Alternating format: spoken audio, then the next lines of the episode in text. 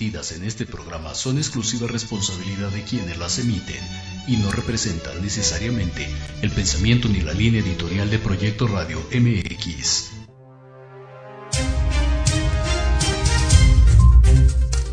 ¿Qué tal? Soy el licenciado Francisco Javier Rodríguez y les doy la más cordial bienvenida a mi programa Entre Diálogos.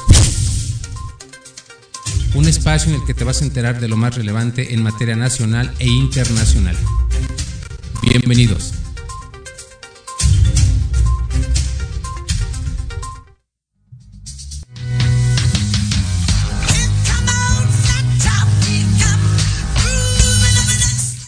¿Qué tal? ¿Cómo están? Bienvenidos.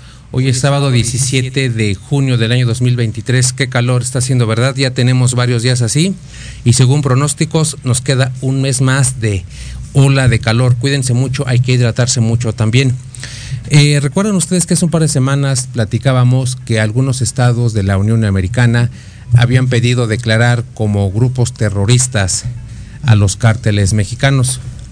Y quedó esta noticia al aire, no sabíamos si se iba a declarar o no a los cárteles mexicanos como grupos ya terroristas. ¿Y qué creen? Resulta... Pues miren, eh, les comentamos, el gobernador de Texas declara grupos terroristas a carteles de la droga de mexicanos. En el marco de la crisis del fentanilo, el gobernador afirma una orden ejecutiva y también pide que se investiguen a las pandillas que colaboran con grupos criminales de México.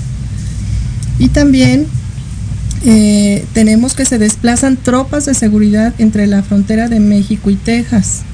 Exactamente, exactamente. Esta semana el declarador, el gobernador de Texas declaró terroristas a los cárteles mexicanos y con motivo de esta declaratoria ya se desplazaron varios eh, elementos de seguridad en la frontera con México y Texas. El gobierno de México no ha hecho pronunciamiento alguno. Vamos a ver qué, qué respuesta tenemos. Hasta este momento no ha habido ninguna. Creo que no causó mucha, mucha controversia esa noticia aquí en el país. Creo que ni siquiera el presidente López Obrador se pronunció al respecto. Y bueno, pasando a otras noticias.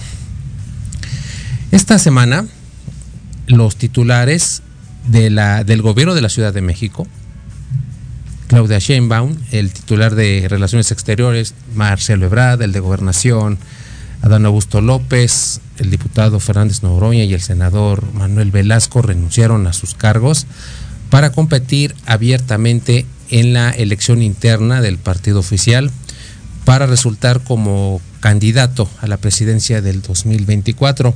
Esta noticia es importante porque fue una renuncia masiva de muchos funcionarios, todos buscan el mismo fin, como diríamos en México, todos buscan el hueso. Obviamente habrá únicamente un ganador, pero hay premios de consolación, por así decirlo. El que quede en primer lugar obviamente será el candidato o candidata, segundo y tercer lugar, y los que queden tendrán derecho a una diputación, a una senaduría o algún cargo dentro del gobierno del presidente que vaya a resultar electo según el partido oficial. Entonces nadie pierde, nadie pierde. Aquí está ya la, la terna de los precandidatos y esta renuncia ha causado mucha controversia porque se habla de una pre-pre-campaña, es decir, todavía no son los tiempos electorales y ya el partido oficial ya está postulando precandidatos. Todos los precandidatos eh, de la 4T ya han empezado a hacer campaña, ya vemos espectaculares, pintas de bardas y en, el, en los próximos días seguramente también tendremos algunas campañas en radio y televisión. Y precisamente hablando de medios de comunicación, el presidente López Obrador fue muy preciso en decirles a, sus gallos con quién tienen que hablar y con quién no, a quién se le da entrevista y a quién no, para evitar divisiones, eh, controversias y alguna, alguna noticia que vaya a causar perjuicio al partido o a la precampaña. Entonces nos damos cuenta que el escenario está ya totalmente diseñado, lleva un fin, pero hay muchos, eh, muchos, muchos eh, hoyitos, por así decirlo, muchos, em, muchas lagunas. No sabemos, por ejemplo, de dónde va a salir el dinero para estas precampañas. No se ha manifestado el Instituto Nacional Electoral como les comentaba, ya tenemos pinta de bardas, algunos espectaculares, todo este tipo de, eh, de publicidad, de propaganda cuesta dinero y no se ha dicho nada al respecto. No se nos ha informado de dónde va a salir exactamente el recurso para estas precampañas. Ahora, esta em, propaganda, por así decirlo, tiene una duración de 85 días. Arrancó esta semana. De hecho, hasta el día de ayer tuvieron que haber renunciado todos los interesados y en septiembre es decir, en poquito más de 85 días habrá ya un candidato del oficialismo para la presidencia de la República.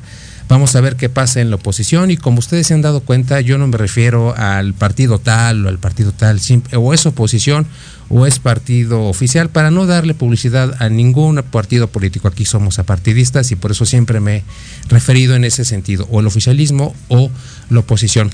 Aquí vamos a estar al pendiente de lo que ocurre y vamos a ver qué pasa, como les decía, en la oposición, a ver quién es el bueno de aquel lado. Y bueno, pasando a otras noticias, les platicamos rápidamente que encuentran restos en Guadalajara. Eh, se localizaron y se recuperaron 45 bolsas de restos humanos. Los restos se encontraron en una barranca del municipio de Zapopan. Los restos pertenecen a hombres y mujeres. Forenses trabajan para precisar la identidad de los restos. Exactamente, esta semana también se descubrió eh, restos humanos en el municipio de Zapopan. Concretamente creo que fueron 45 bolsas con restos humanos, como refiere Diego, son hombres y mujeres y este hallazgo se dio en el marco del operativo que inició eh, la Fiscalía de Jalisco para localizar a los cinco jóvenes que desaparecieron hace como 15 días, recuerdan ustedes, que trabajaban en un call center y con motivo de esta búsqueda fue que sin querer queriendo, se encontraron 45 bolsas de hombres y mujeres que obviamente los forenses van a determinar de quién se trata. Aquí con Diego hemos platicado muchísimo de que los padres y los madres buscadores quieren certeza del paradero de su ser querido, de la identidad de su ser querido y desgraciadamente con este hallazgo pues vamos a, a ver a quién pertenecían estos restos. También hemos platicado que el marco perfecto de las desapariciones en México es la alta delincuencia organizada. Los índices de delincuencia en México están disparados, sobre todo en este gobierno. El presidente López Obrador nos habla de em, aumento de cifras, pero por acumulación, es decir, que desde el 2006 al 2013 ha habido aumentos porque están este, acumulando los delitos. Sin embargo, muchos analistas arrancan el conteo de delitos a partir del 2018 y aún así la delincuencia está en niveles muy elevados. Como les comentaba hace un momento, ahorita los tiempos pues, ya se adelantaron, los tiempos de elecciones iniciaron antes de lo previsto. Ahorita todo el mundo está concentrado en esta parte, quién es el bueno, quién es la buena, dónde va a quedar uno, dónde va a quedar el otro, el cargo se acaba en un momento, a dónde voy a quedar después, en fin, así son los tiempos en México y así son eh, los tiempos en la politicaría mexicana. Hacemos la primera pausa y regresamos.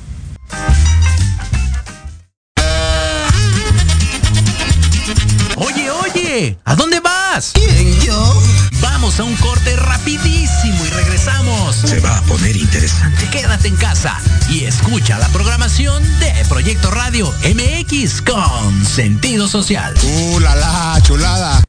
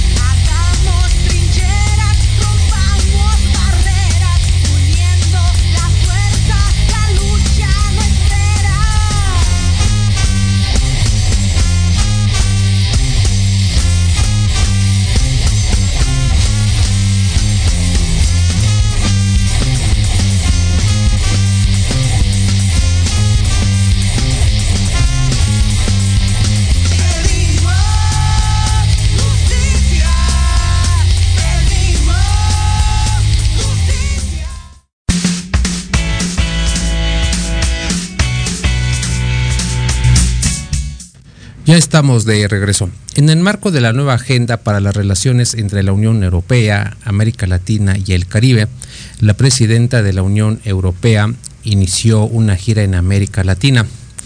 Ursula von der Leyen, la presidenta de la Comisión Europea, se reunió con los presidentes de Brasil, Argentina, Chile y México.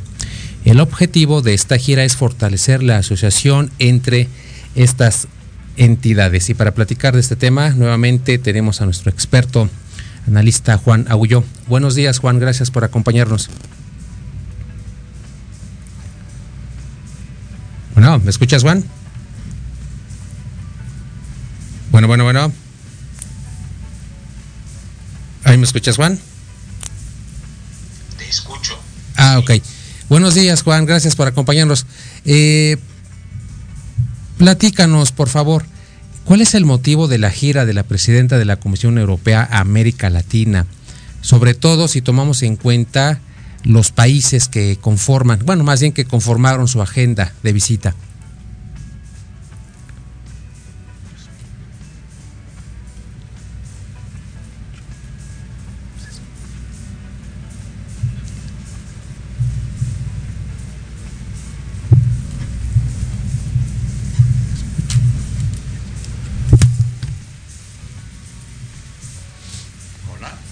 ¿Sí me escuchas, Juan? Ahora sí, sí, sí. A ver, permíteme, por favor. Este, vamos a. Sí, quedó en blanco. A ver, permíteme. Sí.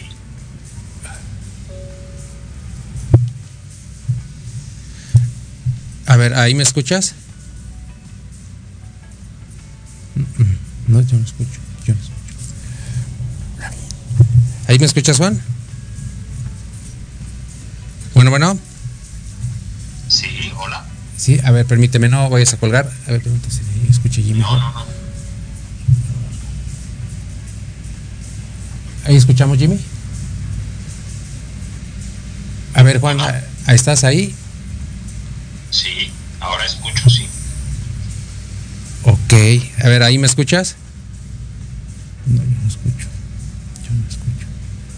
Yo sí. ¿Escuchas a Juan? ¿Ahí me escuchas, Juan?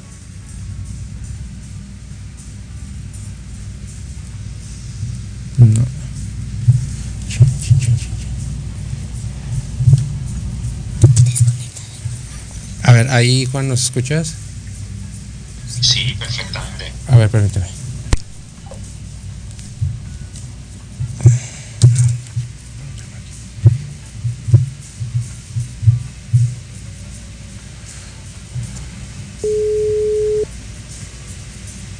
Ahí está. Bueno, Sí, hola. ¿ahí me escuchas? Perfecto. Ya te tenemos, eh, Juan. Perdón, ahora sí, arrancamos con la entrevista. Platícanos, por favor, Bien. ¿cuál es el motivo de la gira de la presidenta de la Comisión Europea América Latina? Sobre todo si tomamos en cuenta los países que conformaron su agenda de visita. Bueno, el motivo es geopolítica. Y, Ok. y más que de la de la nueva. ¿no? Eh, En realidad no es la primera vez que la Unión Europea y América Latina muestran interés mutuo, pero es que este momento es muy peculiar. Es- yo diría que hasta muy sensible. ¿no? Ok, Eh, razones, bueno, el cambio climático, la digitalización, la transición energética. Y Ok. la pregunta realmente es, con ese trasfondo eh, de cambio climático, de, de- de digitalización y de transición energética, ¿qué está pasando? Pues básicamente como el deterioro ambiental es evidente, pues todo el mundo está embarcado en una transición energética y algunos incluso como la Unión Europea pues también están transitando hacia un capitalismo que pretende crear riqueza supuestamente con fuentes más sostenibles, ¿no? Y eso, claro, o sea, requiere eh, de mayores recursos, ¿no? Y al mismo tiempo hay otros elementos, bueno, está la pandemia que acabamos de pasar, Ujú. está el ascenso de al rango de potencia global, está la guerra de Ucrania y todo eso tensa más la situación. Y bueno, ya, tú me dirás, bueno, ¿y qué tiene que ver todo esto con la visita de, de Ursula von der Leyen? Eh, yo creo que mucho. Porque América Latina, básicamente es rica en recursos naturales y Europa es más bien pobre, ¿no? Lo que Europa tiene es dinero lo que Europa tiene son niveles de cualificación altos y además ha ido muy rápido en la transición hacia un modelo energético sostenible, ¿no?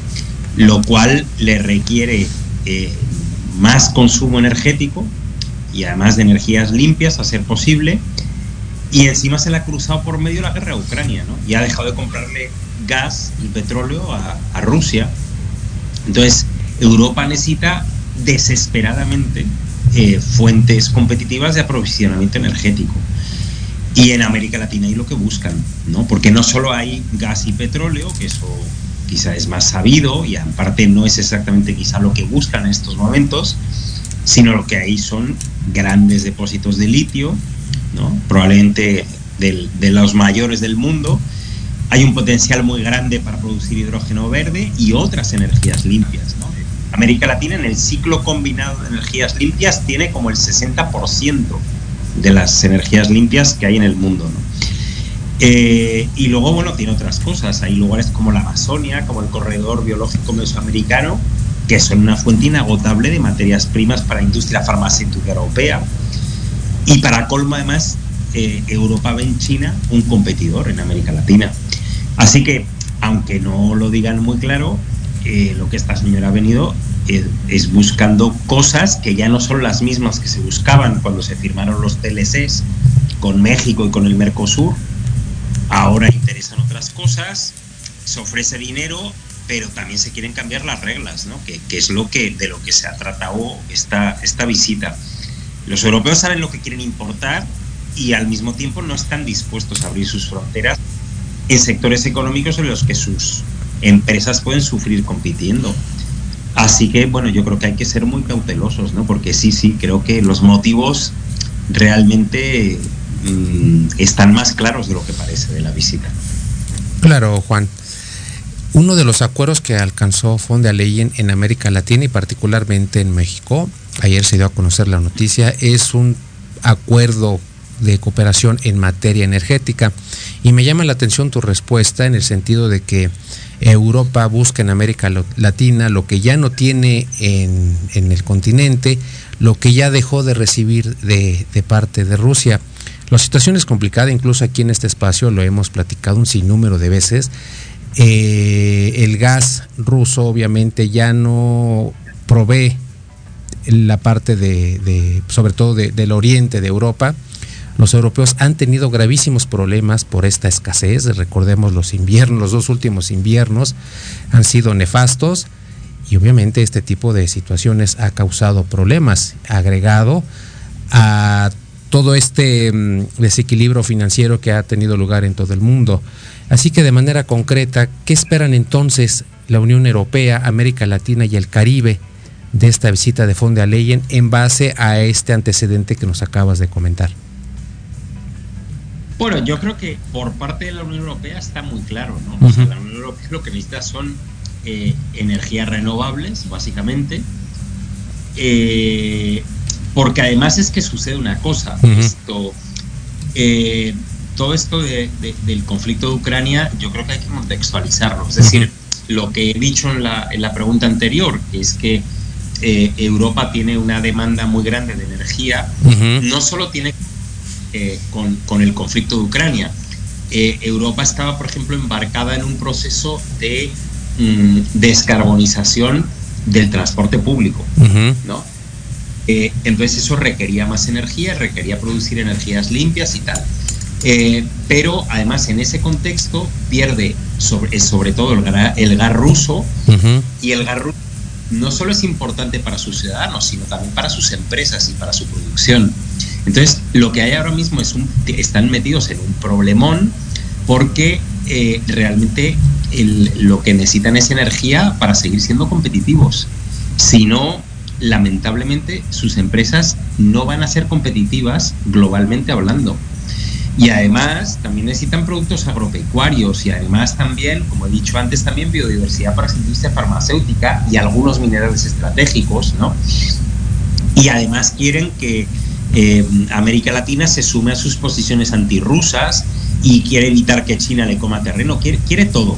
O sea, yo creo que está bastante claro. O sea, la eh, von der Leyen puede ser una mujer muy amable y muy afable y muy inteligente, como, como dijo López Obrador, pero lo que no hay que perder de vista es qué intereses tiene Europa y qué es lo que está buscando Europa. La cuestión aquí yo creo que es del otro lado América Latina. ¿Qué, qué, busca América Latina? Eh, bueno, el presidente de Argentina, Fernández, firmó muchas cosas, pero habló muy claramente. Dijo que había una relación asimétrica.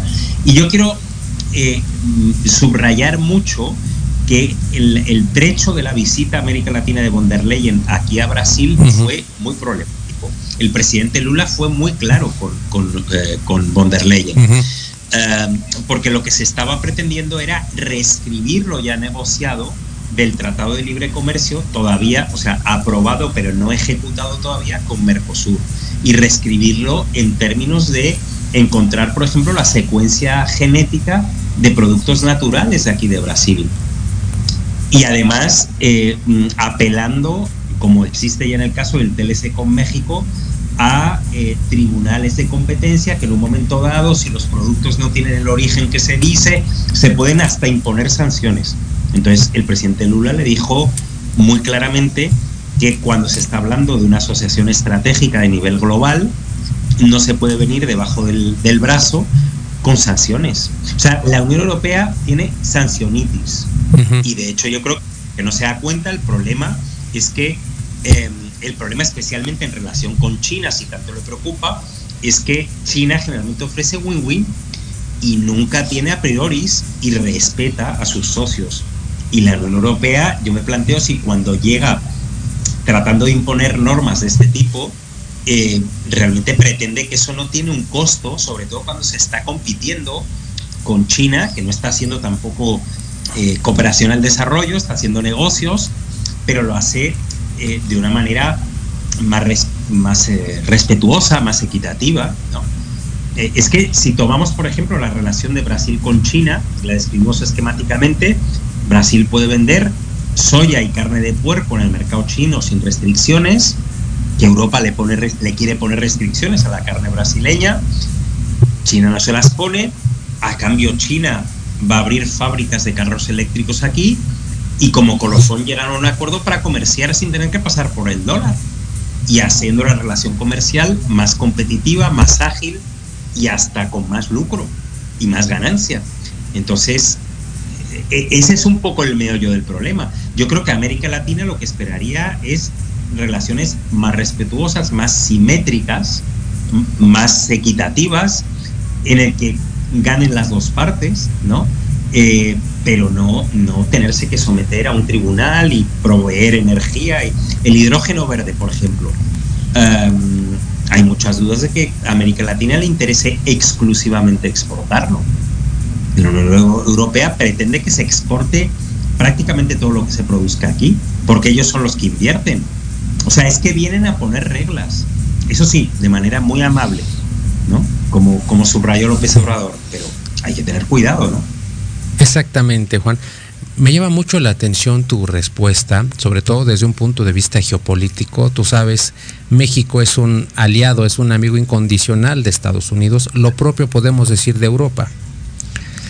China y Rusia ya han visitado algunos países de América Latina, sobre todo los que han sido tradicionalmente enemigos de Estados Unidos, como es el caso de Venezuela y Cuba.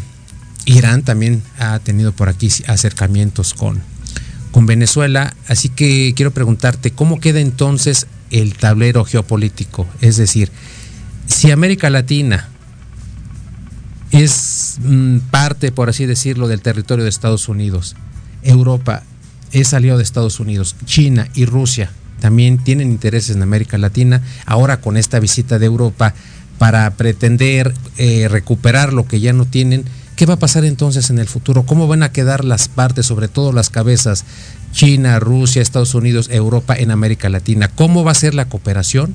¿Y cómo va a recibir América Latina toda esta oferta de los grandes gigantes del mundo? Yo, yo creo que tu pregunta es excelente. Eh, la respuesta es muy difícil porque es hablar un poco prospectivamente. Pero yo creo que hay muchos elementos que se pueden sacar de ahí. Digo que es excelente tu pregunta porque eh, para hacer una pregunta hay que tener claras muchas cosas. claro. Y yo en Latina eh, falta a veces un poco claridad sobre el, el, momento especialmente delicado que se está viviendo a nivel global. ¿no? Eh, yo creo que hay, hay, varios elementos que son importantes considerar. El uh -huh. primero es que la, la, Guerra Fría ya pasó. Eh, y eso es algo que eh, no solo en América Latina, incluso en Estados Unidos, en Europa, es como que cuesta mucho desprenderse de esa lógica Guerra Fría. ¿no? Uh -huh. eh, lo que tú ¿no? El territorio americano, el territorio chino, el territorio no sé qué. Y yo, yo tengo la impresión de que realmente, pero no es que la tenga yo, es que eh, hay varios autores que subrayan eso, lo que se está es transitando hacia una especie de multipolaridad, ¿no? Uh -huh. eh, lo cual significa varios focos de poder a nivel global, ¿no? Y eso es una situación evidentemente diferente a la situación de la que venimos, ¿no? Eh, yo quiero recordar mucho que Brasil, por ejemplo, tiene prácticamente un tercio de sus relaciones comerciales son ya con China. Uh -huh. Entonces el problema es simplemente de afinidades culturales, ideológicas, también son de relaciones comerciales y de cosas como lo que yo estaba explicando en mi anterior respuesta, uh -huh. ¿no? De, de, cómo se articula la relación de Brasil con China. Eh, incluso el gobierno anterior de Brasil, que era un gobierno eh, más conservador, por uh -huh. decirlo de una manera amable, eh, no tuvo una relación tan rupturista con China, vamos a decirlo de esa manera, porque ya hay unos intereses objetivos que están ahí marcados, ¿no? Pero es que eso ocurre en casi toda América Latina, la presencia de China es cada vez mayor. Eh, eso es un poco a lo que le teme la Unión Europea. Sí. Eh, y al mismo tiempo yo quisiera decir, por ejemplo, Rusia de momento eh, en América Latina tiene un papel bastante limitado. Sí. Realmente no, no se compara con, con China. Puede ser complementario. Tiene inversiones interesantes, por ejemplo, en, en Bolivia, ¿no? Uh -huh. pero pero no, no, digamos que no es un inversor relevante. Realmente yo creo que los grandes actores externos en este momento son China, Estados Unidos y Rusia. Y el, el, el kit de la cuestión es que ya no hay territorios como había antes, ¿no? y que en realidad todo se dirime en el terreno de la competencia. Y el problema es que justamente lo que yo estaba señalando en relación a Europa, uh -huh. eh, Europa está actuando como si pudiera imponer sus reglas. Y el problema de lo que no se da cuenta es que mmm, China, buscando su propio interés, pero ofrece otras cosas, generalmente ofrece más win-win, ¿no? Uh -huh. y, y realmente en muchos países latinoamericanos al final se hacen cuentas y hay veces que interesan más relacionarse con, con, con, China. Pero no solo con China, hay otros actores del sur global. Por ejemplo, Brasil tiene también o mantiene unas relaciones crecientes con varios países de África. ¿no? Es decir, que eh, las relaciones sur-sur están siendo cada vez más importantes con India, por ejemplo. ¿no? Con algunos otros países asiáticos, con Corea del Sur, con Japón, también tienen presencia en América Latina. Uh -huh. Es decir, que lo que estamos asistiendo es a una multipolarización de las relaciones comerciales y políticas internacionales y que lo, lo, que da la impresión es que hay algunos actores que se adaptan muy mal a esa nueva situación porque no hay nada de perverso, ni de conspirativo, ni de terrorista, ni de nada por el estilo. Cada quien busca lo mejor para su país y hay veces que simplemente eh, el, el, comerciar con un sitio o con otro implica mayores o menores ganancias. Por ejemplo, comerciar en dólares no es que eh, cuando Brasil pretende comerciar en yuanes y no en dólares tenga algo contra Estados Unidos, es que le sale más caro tener que pasar por el dólar. Claro.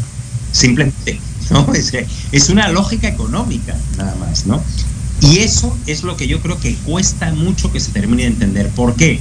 Porque todo se califica con la lógica de la Guerra Fría, eh, casi casi se piensa, no sé, en Rusia como si fuera comunista, en no sé qué tal. No, vivimos otro mundo, otra realidad. Y yo creo que en América Latina haríamos muy bien también en terminar también nosotros de entenderlo, ¿no? Exactamente, Juan. Tienes razón. Hay muchas afinidades culturales e ideológicas en muchas partes del mundo. Es el caso también del presidente López Obrador, eh, que no ha viajado al exterior y las pocas veces que lo ha hecho fue a Estados Unidos, porque pues tiene, ahí tiene que ir. pero en, sus otros viajes ha visitado países con afinidades culturales e ideológicas, es el caso de Cuba. Eh, ha venido también el presidente Díaz Canel varias veces eh, a, México y la afinidad es exactamente la misma, pero bueno, eso es otra cosa, ese es otro paquete, las realidades son otras. Creo que deberíamos entender y madurar esa parte de que los tiempos ya no son los de hace 30 o 40 años y la ideología y una afinidad cultural ya no debe imponer la agenda de ningún país, definitivamente. Tenemos que ser más, más, más conscientes de la realidad y ver perspectivas más precisas y objetivas. Gracias, Juan. Te paso a Diego para que te haga una pregunta. ¿Qué tal, Por supuesto. ¿Qué tal, Diego? Eh, buenas tardes. Eh, quería preguntarte, en el caso concreto de México, o sea, el último país de, de la gira, ¿qué podemos esperar de este acercamiento con la Unión Europea? Bueno, eh, México, el caso de México se parece eh, un poco al de Chile, eh, pero es muy diferente del, Mercosur, aunque solo en algunos aspectos, ¿no? En relación a la, gira de von der Leyen, Porque tanto México como Mercosur tienen eh, TLCs firmados con la Unión Europea. En el caso de México fue firmado, aprobado y ratificado y luego renovado, inclusive en 2018. Y en el caso de Mercosur eh, solo fue aprobado pero nunca fue ratificado. ¿no? Ha sido negociado para ver si se termina de ratificar, pero parece que eso es complicado. Pero en realidad lo que une a los dos casos es que la visita de von der Leyen ha sido para intentar eh, esto, pues un poco reescribir lo ya acordado. es un poco peculiar, ¿no? en el caso de Mercosur porque todavía no se ha firmado. Pero me dirás, ¿y en el caso de México qué? Porque en el caso de México ya se firmó, ¿no? Eh, sí, pero eh, hay, hay una pretensión de redefinir ulteriormente las reglas, un poco en el sentido que veníamos hablando eh, ahora, con, ahora mismo en la entrevista, pero se pretende hacer un poco por la puerta de atrás. ¿Cómo por la puerta atrás? Bueno, esa puerta atrás se llama Global Gateway, ¿no? Y está muy en el contexto de lo que estamos hablando, o sea, digamos como puerta o acceso global, ¿no? Y esa es el nombre de una iniciativa de la Unión Europea eh, que pretende, en la práctica, competir con la iniciativa china de la franja y de la ruta, ¿no? Eh, y, claro, quieren contar con México en, esa iniciativa eh, y a través de ahí indirectamente quieren un poco también lo mismo, reescribir las reglas. Lo cual también denota, más allá de cualquier otra cosa, es que le tienen terror a China. Tienen terror eh, justamente porque, bueno, yo creo que ahí también hay mucho una, eh, un sobredimensionamiento, ¿no? De que China tiene dinero. Bueno, la Unión Europea también tiene dinero, ¿no? es muy eficiente, es muy tal. Sí, pero es que lo que China ofrece es win-win, generalmente, ¿no? Hay ganancia. Y con la Unión Europea está más por ver, ¿no? Y yo creo que pues em, se están dando cuenta que la presencia de China en México es cada vez mayor, las inversiones son cada vez más importantes, por cierto, en energía y en infraestructuras, que son los terrenos que le interesan a la Unión Europea de México. Y además China está tomando posiciones también en Centroamérica. O sea, acaba de restablecer relaciones diplomáticas con Honduras, pero la mayor parte de los países centroamericanos reconocían hasta hace poco a Taiwán y ya reconocen a China, Panamá, Nicaragua, El Salvador y ahora Honduras, ¿no? Y, saben que China es muy generosa eh, y, yo creo que ese es el miedo real que hay detrás, ¿no? Y, y ese es el motivo real de la visita el reescribir las reglas, pero reescribir las reglas incorporando a México al Global Gateway, que es la competencia de la franja y de la ruta. Es todo lo mismo, con una gran sonrisa, eso sí, ¿no? Pero creo que sería importante sincerarse en ese tipo de conversaciones. Y desde la perspectiva mexicana, yo creo que habría que ser muy prudentes y habría que tener cuidado. Claro, Juan, hay que tener cuidado. Los movimientos geopolíticos mm, no ocurren al azar. Aquí lo he platicado. Si algo pasa en alguna región del mundo es por algo. Aquí el azar y la suerte no existen. No hizo escala, ni fue de turismo, ni nada. Eso está más claro que la voz. Exactamente, y como lo comentaba en la introducción, si tomamos en cuenta los países que visitó, son claves, son clave, perdón, aquí en América Latina y los recursos y lo que pueden aportar, aportar a Europa es muchísimo. Entonces la visita no fue propiamente tal, no vino a darse una gira o a tomarse la foto en algún lugar importante, vino a cumplir una agenda y vamos a ver qué ocurre en el futuro. De hecho, la próxima reunión de la CELAC está programada para finales de julio en, Bruselas. Vamos a ver qué ocurre por allá y obviamente platicaremos al respecto eh, contigo para aquel eh, entonces. ¿Te parece, Juan? Me parece bien. Bueno, por el momento te agradezco muchísimo tu intervención, Juan. Como siempre es un gusto saludarte y te mando un abrazo hasta Brasil. Lo mismo, un gran abrazo a México y un saludo a tu audiencia también. Gracias, Juan. Igualmente, un abrazo. Hasta luego, Juan. Adiós, Diego. Chao. Como ven, pues aquí está el motivo verdadero de la visita de la presidenta de la Comisión Europea. Son intereses que buscan los países. Eh, es muy complicado de verdad cómo se maneja una agenda a nivel internacional, cómo buscar lo que beneficia a un país pero sin perjudicar a otro o bien perjudicando al otro, pero vamos a darle la manera de que no hay perdedores, sino un ganar-ganar. Realmente en estos tiempos modernos es muy difícil que las relaciones y los tratados entre países eh, puedan efectuarse en condiciones de igualdad, ganar, ganar entre partes iguales. De verdad es muy complicado. Lo ha sido ahora y lo ha sido también en el pasado. Creo que la desigualdad en el mundo, en este caso, desde el punto de vista geopolítico, va a seguir imperando. No hay mucha diferencia de lo que platicábamos ahorita con Juan y lo que ocurría, por ejemplo, en el siglo XX. Vamos a las internacionales. Les platico que un barco con inmigrantes naufragó en Grecia. Se estima que unos 100 niños murieron en este terrible accidente. Hasta este momento se han confirmado 78 muertos de 750 viajeros y se han rescatado 104 personas con vida. Eh, también el barco viajaba de Libia a Italia. Y también en otras noticias muere Glenda Jackson, ganadora de dos premios Oscars. Glenda también encarnó a la reina Isabel I en la BBC. Y bueno, hacemos la segunda pausa y regresamos. Regresamos. En Proyecto Radio MX, tu opinión es importante. Envíanos un mensaje de voz vía WhatsApp al 55 64 18 82 80 con tu nombre y lugar de donde nos escuchas. Recuerda 55 64 18 82 80. Ahora te toca hablar a ti.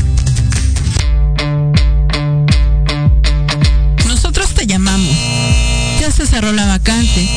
Te mantendremos en cartera. ¿Te gustaría encontrar un mejor trabajo? claro que sí. Sin chamba. Escúchanos todos los sábados a las 12 del día, en donde tendrás los mejores tips, herramientas, consejos de expertos para encontrar el mejor trabajo de tu vida. Solo por Proyecto Radio MX, con sentido social. Queremos invitarte este y todos los sábados, en punto de la una de la tarde, a tu programa Astroarmonízate con Gaspar Ariel y Sabrina Oro. Conocerás de la mano de grandes maestros la influencia de los astros en tu vida, el poder de la magia, la talismánica y los secretos que el tarot tiene para ti. Tenemos una cita aquí por Proyecto Radio MX, la radio sentido social. Yo soy Lucía Rank. Yo soy Gustavo Loarte. Yo soy Arturo Malo. Yo soy Charlie Explora. Yo soy Yoshi Yoshi. Y juntos somos Ley de Atracción MX. Un podcast donde abordamos temas como viajes, entretenimiento, cultura, música, cine, más. Te esperamos todos los sábados en punto de las 2 de la tarde por Proyecto Radio MX. La radio con sentido social. Los espero todos los lunes a partir de las 11 de la mañana a las notas que no se notan. Noticias importantes que no brillan, pero que en este programa las conocerán. Solo a través de Proyecto Radio MX con sentido social.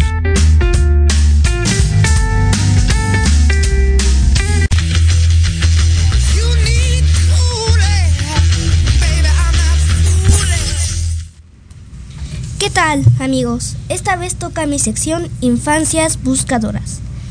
En esta ocasión vamos a platicar sobre el Día Internacional del Trabajo Infantil. ¿Qué tal? ¿Cómo están? Bienvenidos. ¿Qué tal? Buenos días. Y bueno, la Organización Internacional del Trabajo instituyó el 12 de junio como el Día Mundial del Trabajo Infantil. Así es, Diego. Eh, la abolición del trabajo infantil es un objetivo que todavía no alcanzamos. Eh, se trata de erradicar el trabajo entre la niñez y la juventud y de todo el mundo.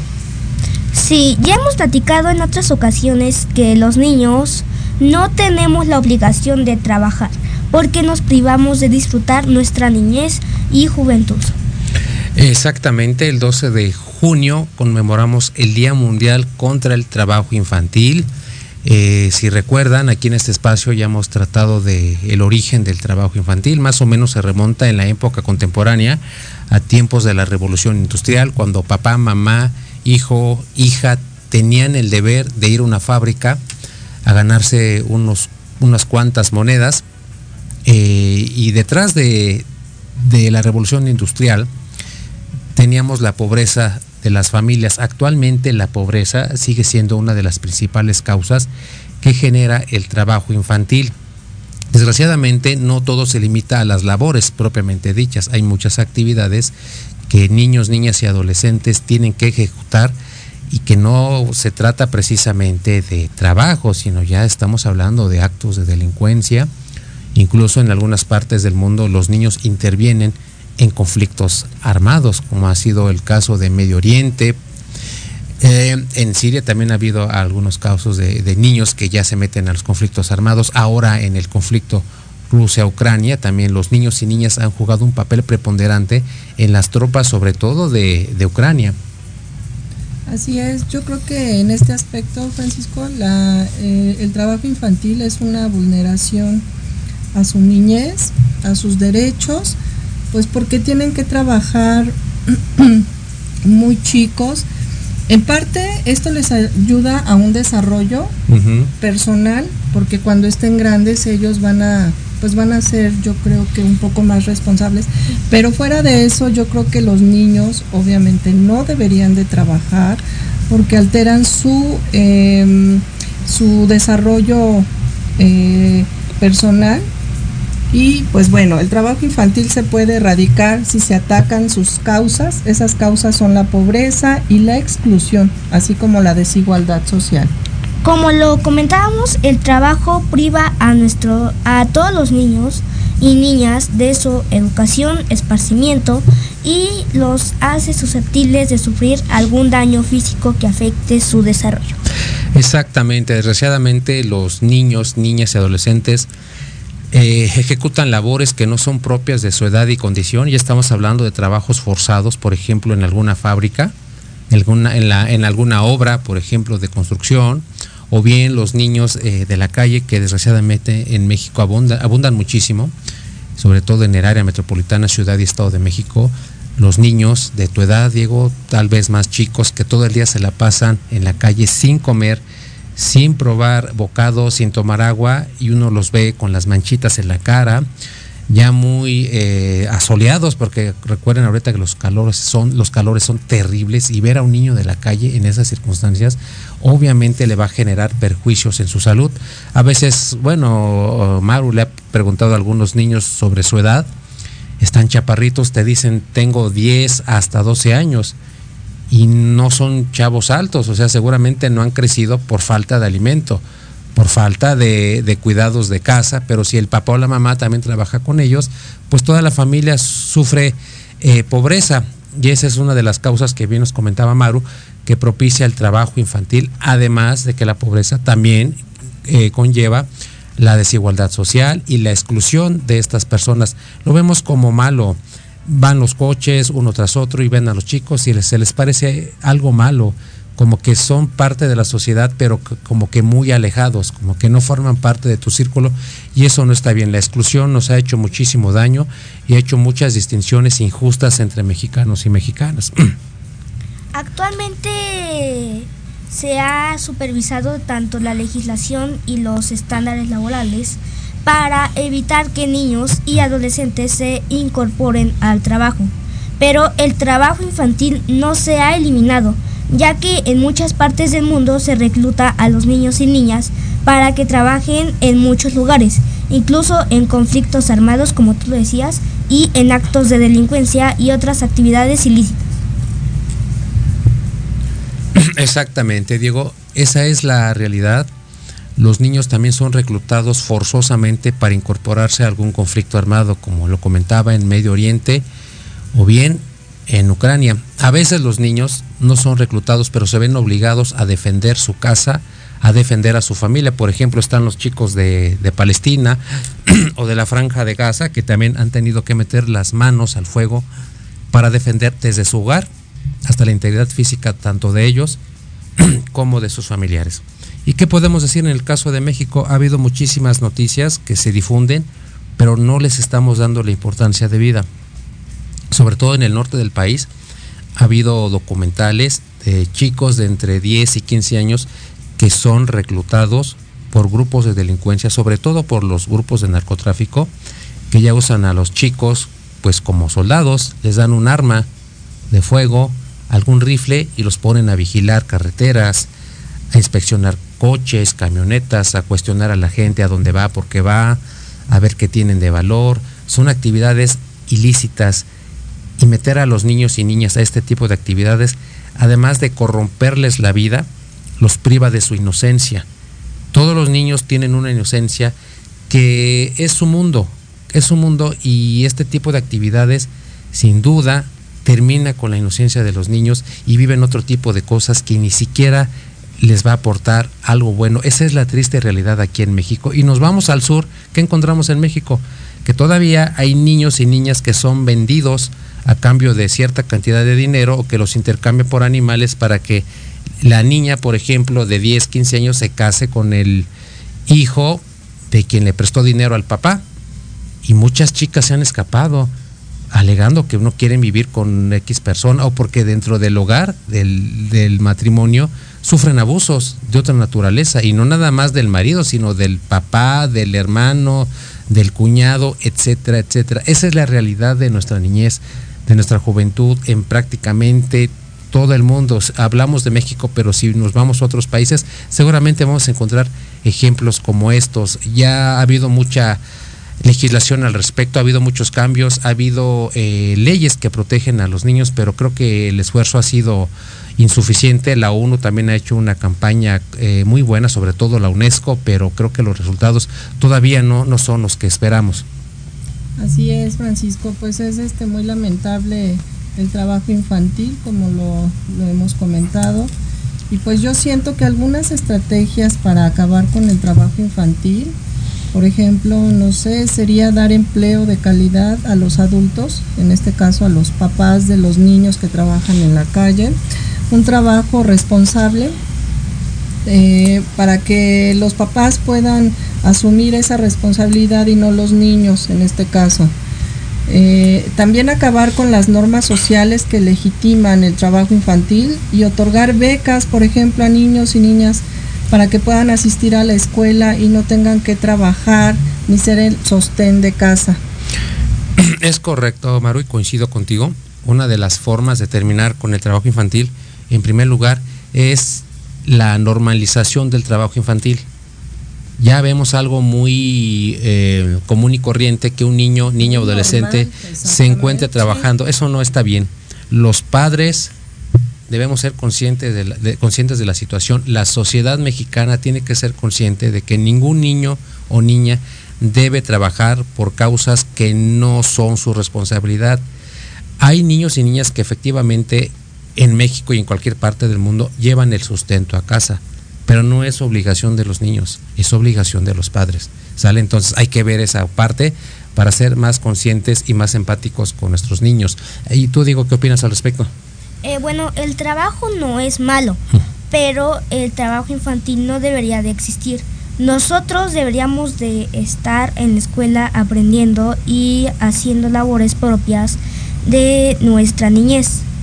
Y también recuerden que nosotros tenemos el derecho a la educación.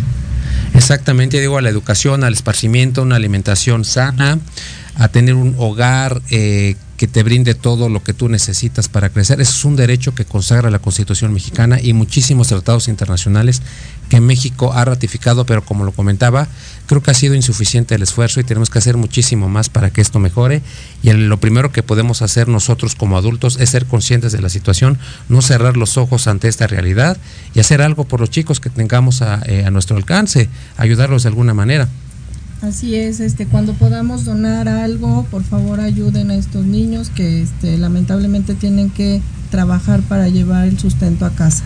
Exactamente. Y bueno, el tiempo se nos ha acabado y nos despedimos y nos escuchamos de hoy en ocho. Gracias.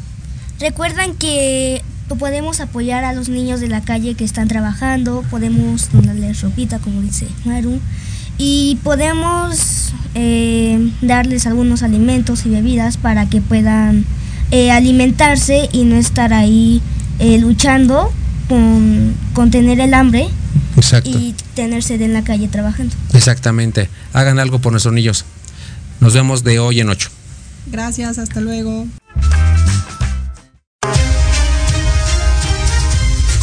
Amigos, muchísimas gracias por sintonizarnos este fin de semana y los esperamos el próximo sábado para una nueva emisión de Entre Diálogos